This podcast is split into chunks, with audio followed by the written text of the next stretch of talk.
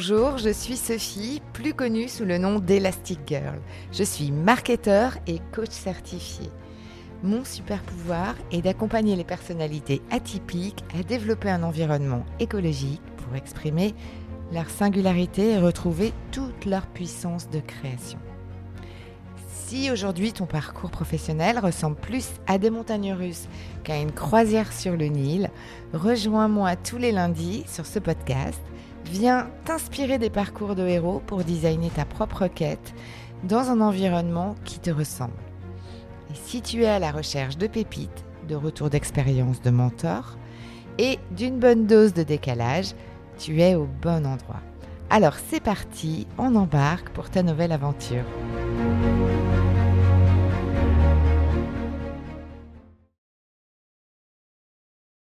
Hello, je suis ravie de te rejoindre dans ce deuxième épisode de la saison 2 du podcast du storytelling des héros.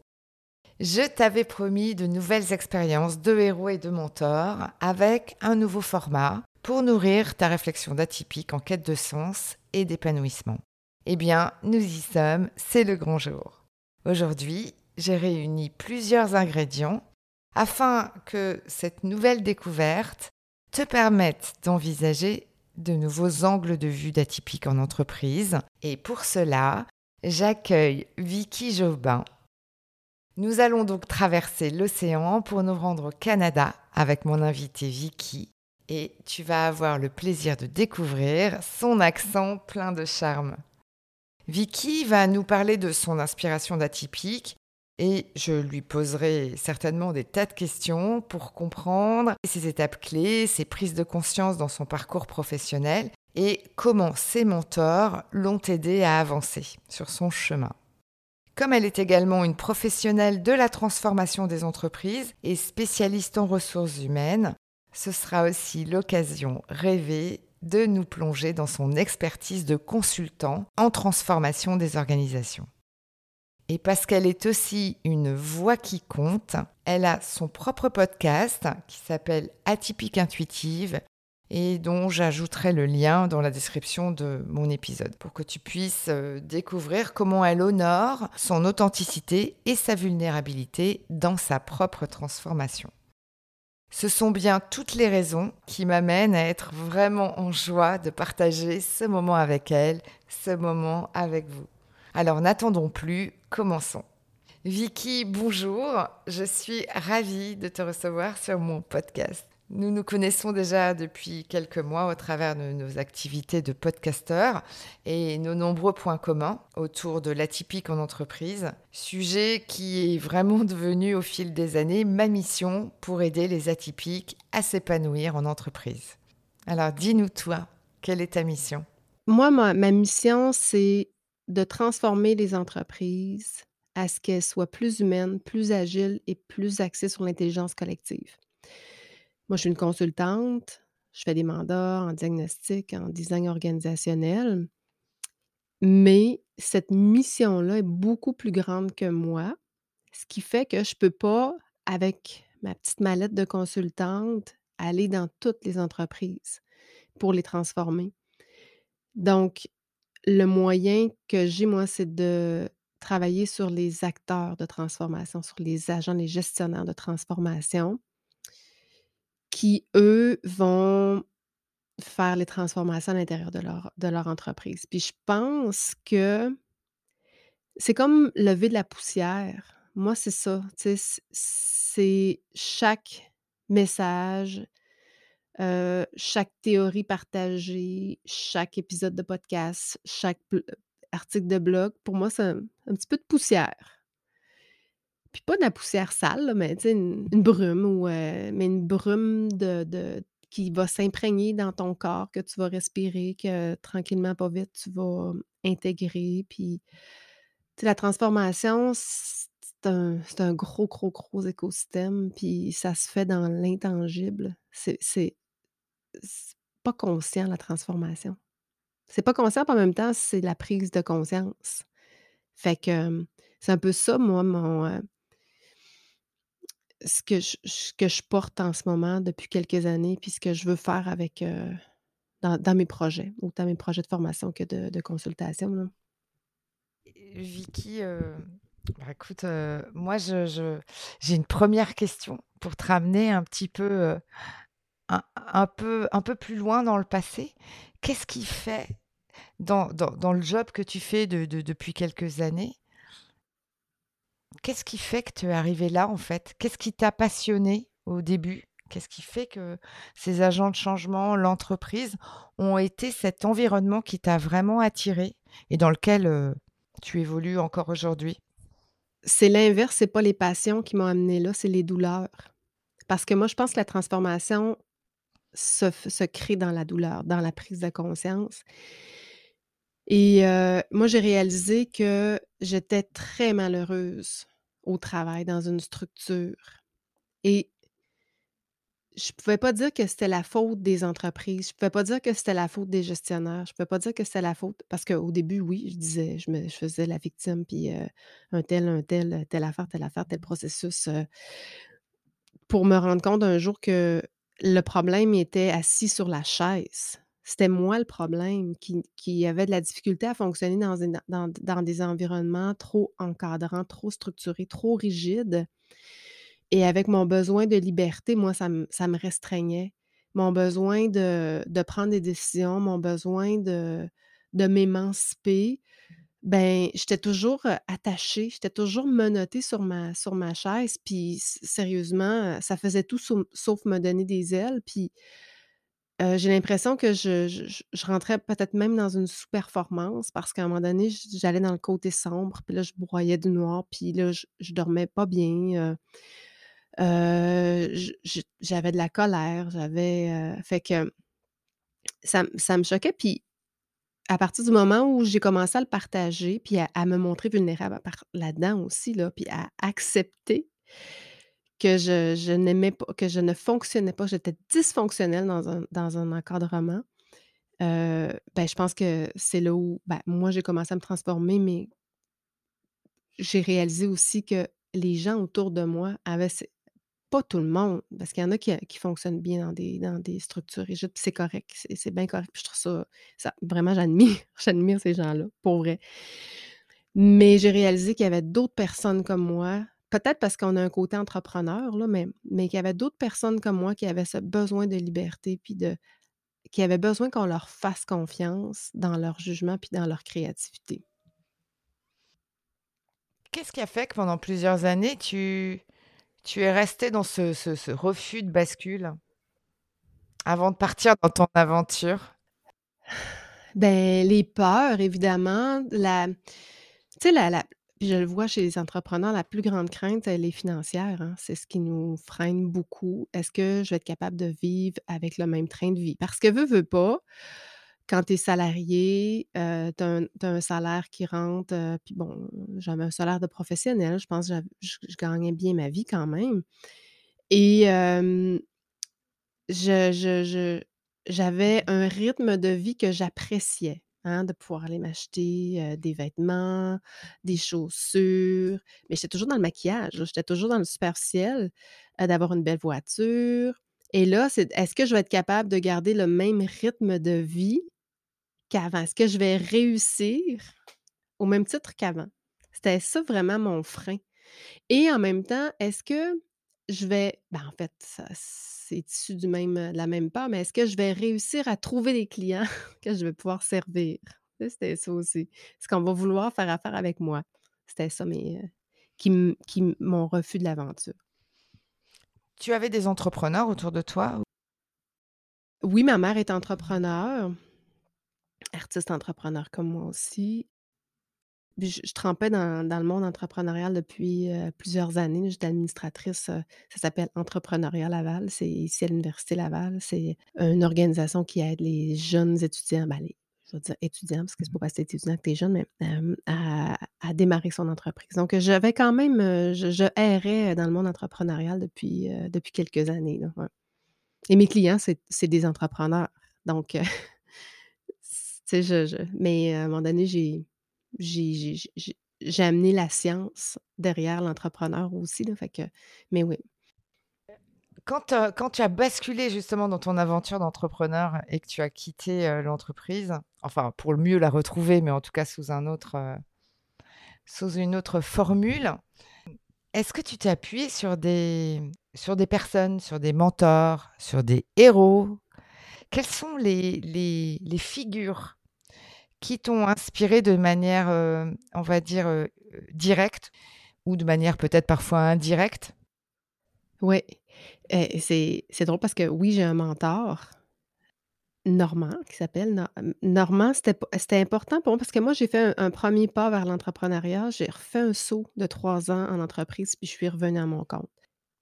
Et à chaque fois que je rencontrais un Normand, il me, challengeait tout le temps sur T'es-tu une entrepreneur ou un entrepreneur, Vicky? Puis là, euh, je me disais, mon Dieu, je pense qu'il pense que je ne suis pas une entrepreneur. J'avais ce feeling-là, mais j'étais dans mes peurs, dans mes croyances. Et le jour où Normand m'a dit Vicky, t'es capable. Ben, c'est là où euh, ça, ça, cette confiance, je me dis, ah ben, si lui pense que je suis capable, c'est que je suis capable. c'est, fait que oui, euh, mon mentor, euh, ça a été un peu un élément déclencheur pour moi. Il t'a donné la permission, finalement, en te, en te disant oui, tu es capable. Il t'a donné la permission de. Il t'a autorisé à, à croire. Oui, oui, exactement.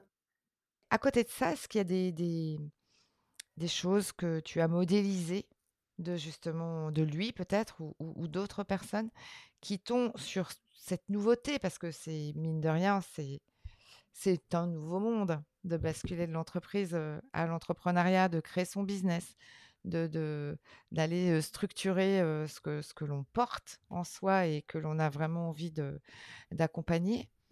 Est-ce que, est que tu t'es appuyé sur des compétences ou des valeurs ou des, voilà, des, comportements ou des, parfois des réseaux de, de mentors ou autres? Qui, ont été des vrais soutiens pour toi ou, pas? Absolument. Moi, j'ai. Ben, quand je suis revenue à mon compte, c'était pendant la pandémie. C'est le mois après. je, suis revenue à mon compte un mois avant le début de la pandémie. Et j'en ai profité pour, suivre toutes sortes de formations, m'intégrer dans différents groupes, aller apprendre ce que je ne connaissais pas. Faire des formations en ligne, tout plein d'applications, ça a été très technique là, les gens vers qui je me suis tournée, mais au niveau aussi développement des affaires. vraiment d'aller chercher les skills d'un entrepreneur que j'avais pas. Parce que une entreprise, c'est des opérations, c'est des ventes et c'est des finances, hein. Fait que moi, j'ai rapidement délégué les finances vers un comptable parce que j'ai appris à le faire, mais j'aime pas ça, puis je suis très lente à faire. Mais je suis très forte au niveau opérationnel, moins au niveau des ventes. Donc, j'ai eu besoin d'apprendre. J'allais beaucoup m'inspirer des gens qui étaient bons en développement des affaires, marketing. puis j'ai délégué aussi. C'est là où je, vais chercher le, plus d'aide, mais ces gens-là, j'ai beaucoup, beaucoup, beaucoup observé les gens. Je lisais qu'est-ce qu'ils faisaient, comment ils faisaient. Euh, donc, je me suis vraiment, vraiment beaucoup, beaucoup inspirée de plein, plein, plein de monde. Puis, j'ai pas personne nécessairement en tête. J'ai comme plein de personnes en tête, mais oui, ça m'a donné l'élan puis la, confiance de d'avancer. Et aujourd'hui, comment est-ce que tu fais au quotidien pour maintenir cette motivation, cette énergie c'est une bonne question. Puis c'est drôle parce que, bon, on est humble, hein, mais mes amis me disent, je sais pas comment tu fais pour être rigoureuse comme ça. Moi, j'ai cette rigueur-là. Je me lève le matin, je prends ma douche, puis mon fils part à l'école, puis je suis au bureau. Comme si j'allais travailler. Euh, je fais très peu de ménage. Je suis vraiment isolée. je ne fais pas plein d'affaires en même temps.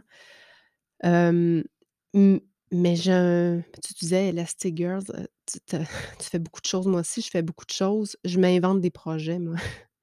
Puis le problème, c'est que j'ai trop de projets. Puis là, je, viens que je, suis débordée, mais il n'y a personne qui m'a rien demandé.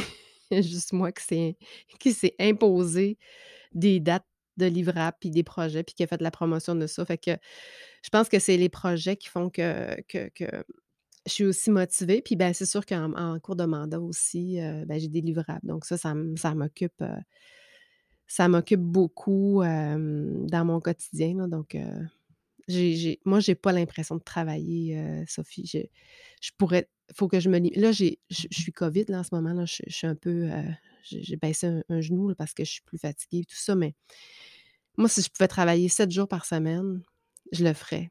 Des fois, je mens pour travailler. Puis il y a des journées fériées, moi, c'est pas pour moi, c'est pas des journées fériées. «Oh non, mon fils est toujours en pédagogique. Oh non, pas encore une pédagogique». comme, heu, je je travaillerais tout le temps, dans le temps des fêtes, dans les vacances. J'aime j'aime vraiment beaucoup qu'est-ce que je fais, puis je ferais pas autre chose. Ah, c'est beau, c'est beau. Je rejoins, parfois, ma fille, quand elle rentre et qu'elle me dit: «Oh non, lâche ton ordinateur». Non, mais c'est bien. C'est moi, je trouve ça fabuleux de de trouver son flow, c'est-à-dire de de trouver vraiment l'endroit où on est dans dans sa zone d'expression idéale et qu'en plus, on ne voit pas le temps passer parce que c'est vraiment l'inspiration pure. Mmh. Ouais, c'est ça. Puis quand on fait qu'est-ce qu'on aime, ce qu'on aime, on est en énergie. Là, tu dis flow, mais c'est exactement ça, c'est que ça nous ça nous donne l'énergie. Mais par contre, il y a des mandats qui m'en drainent. Ils me drainent de l'énergie, que c'est plus difficile, que c'est c'est ça me tente moins, mais c'est c'est pas la première chose que j'ai envie de faire. Ouais, c'est mais mais généralement, heu, les choses me me donnent l'énergie. J'ai envie de les faire. Mmh. Ah, c'est chouette. Oh, moi, j'adore ça. Mmh. Ça me parle, ça me parle, Ah oui, c'est la liberté, ouais, Et justement, est-ce que dans cette liberté, dans les apprentissages, heu, bah, que tu vis encore au quotidien, est-ce qu'il y a des choses qui sont difficiles? Et qu'est-ce qui est difficile?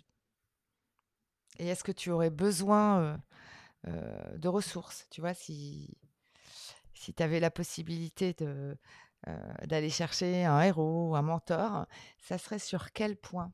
C'est quoi les choses qui t'embêtent encore aujourd'hui?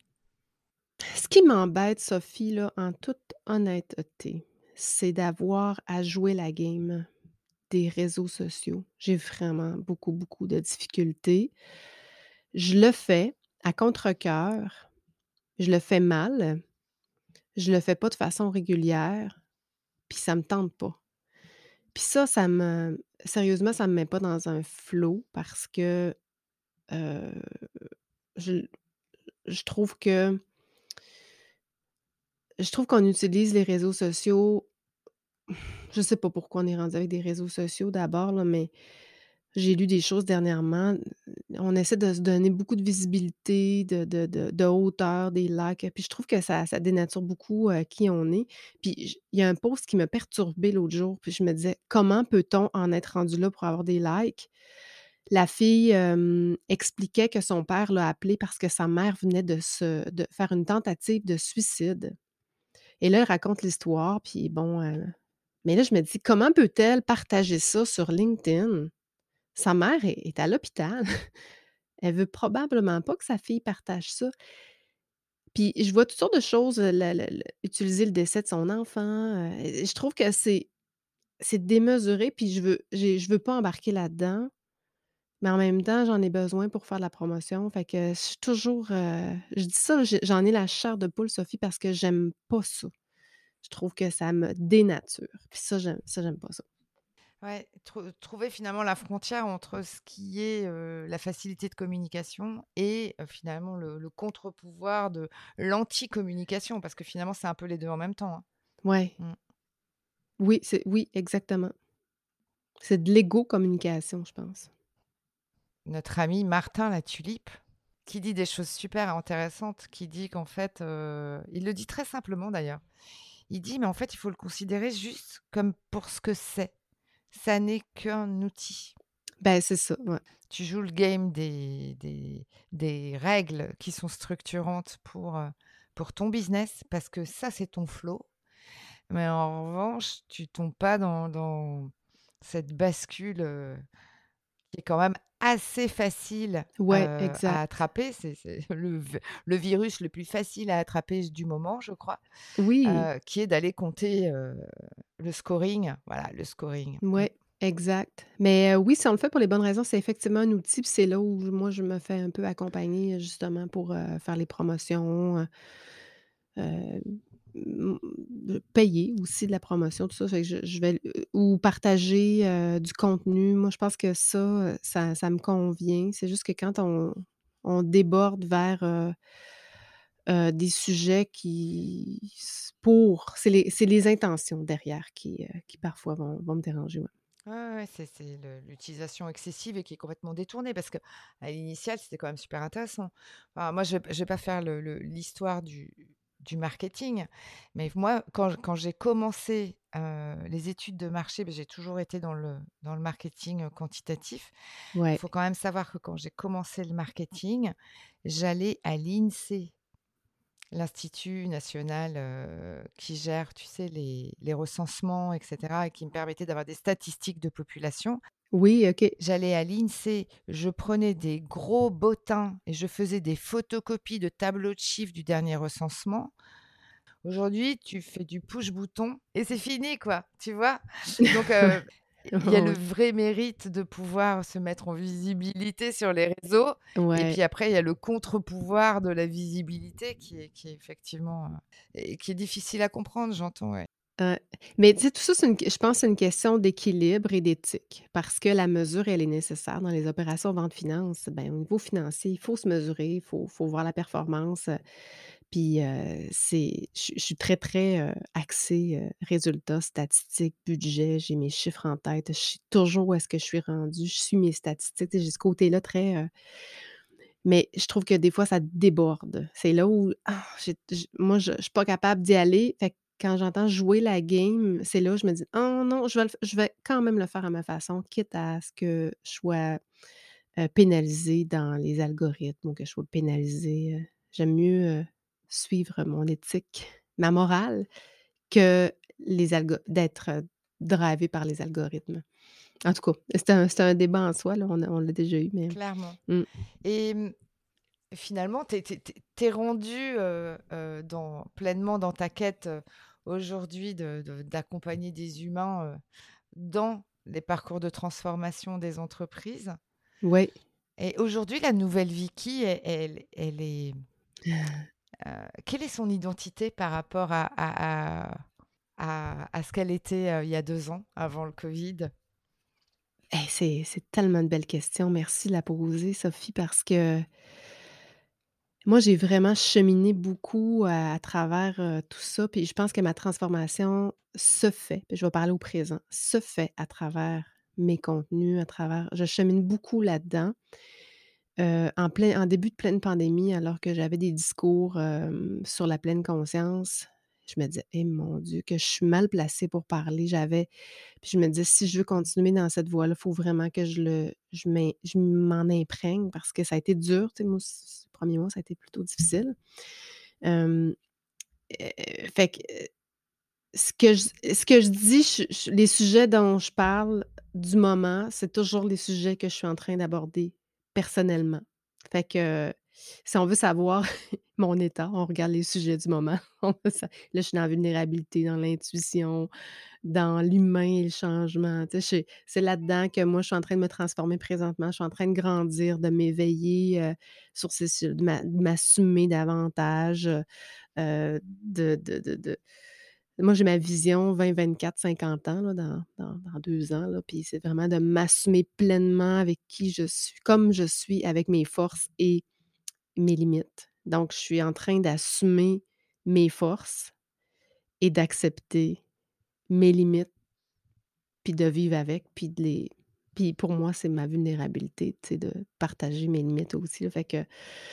Fait que go with the flow. je suis dans le flow de ma, ma compagnie. Là, c'est essentiel et c'est juste magnifique que toi, tu le portes déjà. Tu l'incarnes. Mmh. Oui. Ben, super. Ah, j'ai pas le choix parce que je vais être imposteur, sinon je serais pas vrai. Fait que j'ai pas le choix de, de le vivre si je veux aider à ce que les humains se transforment et que les entreprises se transforment. Il faut que moi, je sois pleinement dans cette posture-là également. Imaginons que ça, vient de m'arriver dans la tête, c'est pour ça que je rigole. Mais imaginons Aladdin nous rend visite. Là maintenant, tout de suite, il t'autorise un souhait. Un souhait. un Ah. quelque chose pour la fin de l'année, un défi que peut-être que tu as en tête, quelque chose. Mais en tout cas, heu, il est OK pour que tu lui frottes la lampe. J'espè j'espère que ça a pas une autre connotation au Canada. Qu'est-ce que ce serait? Est-ce que c'est un vœu court terme ou un vœu long terme? Mmh, fin d'année, j'ai dit d'ici fin d'année. Fin d'année, OK. Fin d'année, j'aimerais que les gens résonnent avec le message que je veux passer, c'est-à-dire, la transformation organisationnelle passe par les agents de transformation et passe à travers la gestion de l'humain derrière ça. Donc si je réussis bon, Aladdin, je dis: «Aide-moi à faire à aider des personnes à réussir à bien faire leur transformation». Moi, c'est ça que je veux. Je veux concrètement que les entreprises soient bien transformées, qu'ils aient géré leur changement et que ça ait pas causé de dommages et qu'on ait atteint les objectifs, mais qui sont mais qu'on ait pris en considération l'humain. Et donc pour le coup, Aladdin, tu l'emmènes où? Tu l'emmènes au RH ou tu l'emmènes chez les managers? Heu, c'est la question, heu, que je me pose beaucoup. Je suis beaucoup RH. J'accompagne beaucoup les RH, c'est beaucoup les agents de transformation, mais nécessairement les managers doivent être partie prenante. Puis c'est encore malheureusement un rôle puis ça devrait pas, Sophie, être le rôle des RH, ça devrait être le rôle des managers de heu, mais on est encore défaillant dans nos systèmes d'éducation. Je pense que je pense que vous êtes peut-être un peu plus avancés que nous là-dessus, mais on est défaillant en termes de formation, de gestion humaine dans les universités. J'ai sérieusement, j'ai recensé des cursus scolaires pour pouvoir confirmer ça, là, mais on est beaucoup sur l'intelligence, intellectuelle encore, puis moins sur l'intelligence émotionnelle, puis ça, c'est vraiment manquant. Fait que ce qui fait que ça nous prend des outils qui sont les les RH en ce moment, mais il faudrait que ça change. Oui, alors, je suis pas certaine qu'on soit plus en avance, en France.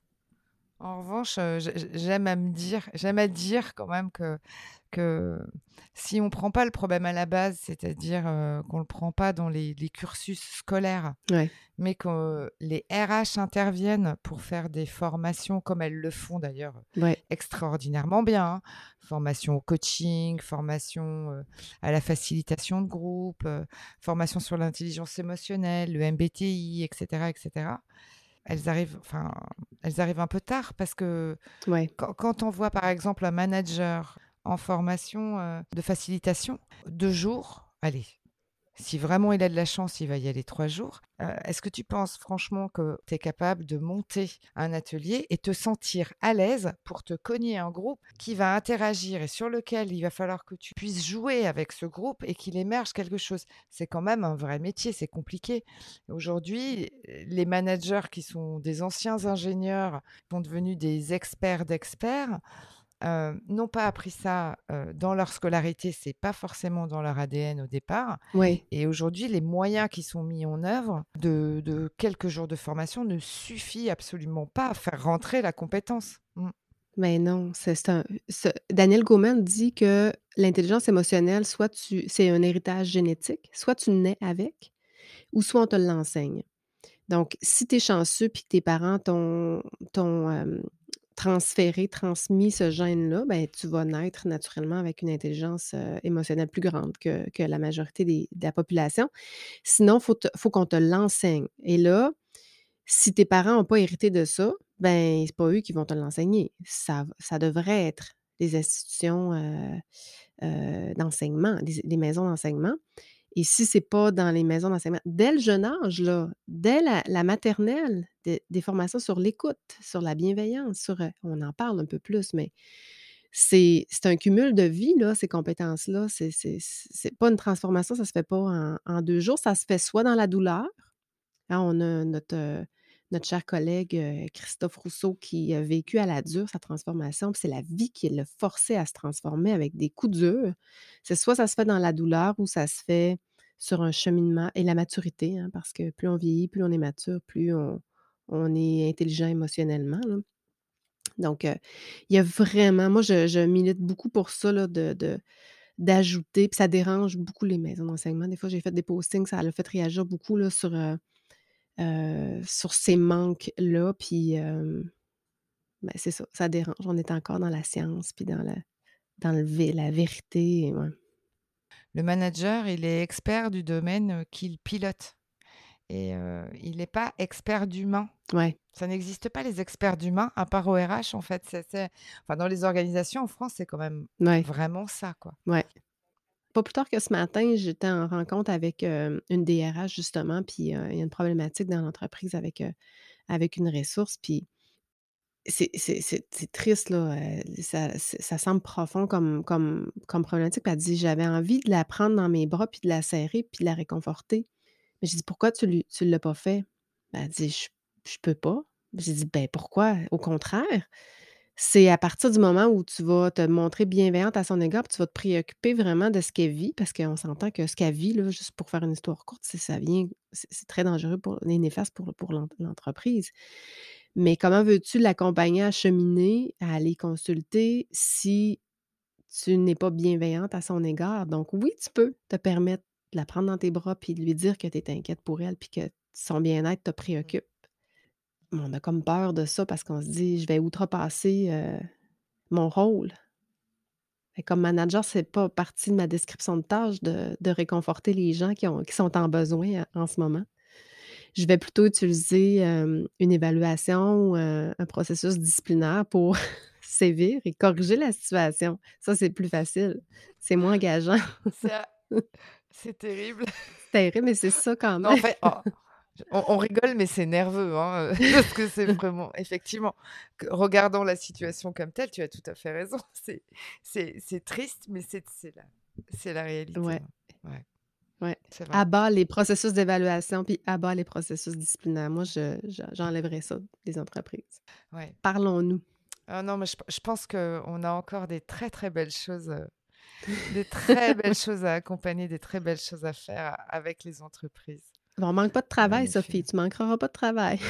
Non, non. Ça va.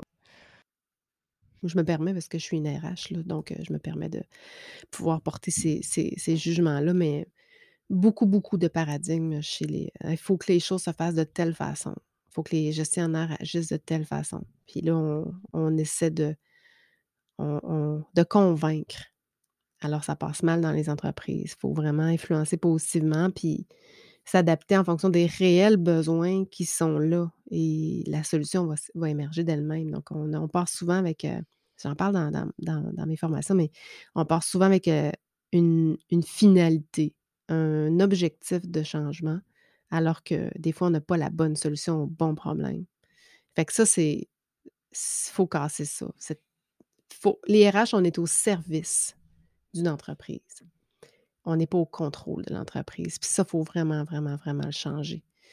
Fait que là, c'est de la gestion de l'ego, c'est euh, des changements de paradigme, euh, c'est euh, l'adaptation. Il y a beaucoup, beaucoup de choses. Je pense que cette profession-là, elle doit évoluer en entreprise. Mais ça, c'est ma mission. C'est pour ça que je dis ça, là, mais c'est la mission que je porte. Oui, c'est ce qui nous rejoint. Sous un angle peut-être aussi un peu différent, il y a certaines entreprises qui ont fait de l'expérience client un différenciateur et qui par ailleurs euh, expliquent, euh, qui, veillent aussi à l'expérience collaborateur. Mais je, pense que là, pareil, si à un moment donné, euh, on va vers le fait que le centre, c'est le collaborateur, qui derrière est plus performant, donc la conséquence et sa performance, l'amélioration des processus, une meilleure expérience client, satisfaction client, chiffre d'affaires. Je reste convaincue que les, les, RH, et moi j'en connais en plus de toi d'autres qui, qui, qui, ont aussi cette sensibilité-là, euh, je sais qu'on se mettra en marche pour que vraiment euh, euh, l'agent du changement, finalement l'élément clé de l'entreprise, soit voilà, accompagné à sa juste valeur. Puis, il ne faut pas se leurrer parce que ce que tu dis, c'est important parce qu'une entreprise est là pour faire des profits. Fait que c'est ça, le, core business d'une entreprise, c'est pas de, prendre soin de ses gens, c'est de faire des sous, c'est de faire des profits. Fait que ça, il ne faut pas perdre ça de vue. C'est les moyens pour y arriver. Je pense qu'en 2022, passe beaucoup par le bien-être des employés et la finalité sera la performance, sera le développement des compétences, sera euh, les profits, la performance euh, individuelle et, collective. Ah oui, oui, bien sûr, bien sûr. Oui, il faut pas être idiot, on n'est pas des philanthropes, on le sait très bien. Hein, exact, exact. Parce que des fois, je me dis, ben, j'ai un discours très humain, mais en même temps, euh, j'ai une tête aussi très financière et, performance financière. Donc, je ne perds pas de vue cet aspect-là, j'en parle moins, mais, mais très, très important. on ne va pas sacrifier la vie de l'entreprise pour les humains. C'est n'est pas l'objet ici. Mais tant qu'à faire, pourquoi ne pas bien le faire et le faire avec, avec des gens qui sont heureux et contents d'être là. Oui, oui, c'est ça. Et puis, enfin, tu sais, aujourd'hui, il y a beaucoup d'entreprises qui font de l'expérience client et ils le font juste parce que c'est une stratégie anti-churn qui coûte moins cher en termes d'acquisition client que. Et c'est normal et c'est très bien et c'est ce qui fait aussi que les services évoluent et sont tirés vers le haut. Et c'est, je pense que tout le monde y gagne, mais effectivement, il faut, il faut que ça puisse apporter une, une vraie valeur à l'entreprise.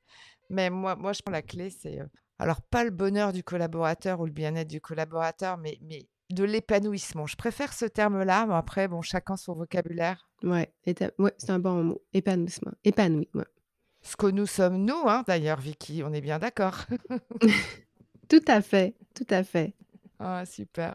Merci à toi. C'était un vrai plaisir d'échanger autour de ce thème dont on aurait encore des tonnes de choses à, raconter. oui, merci.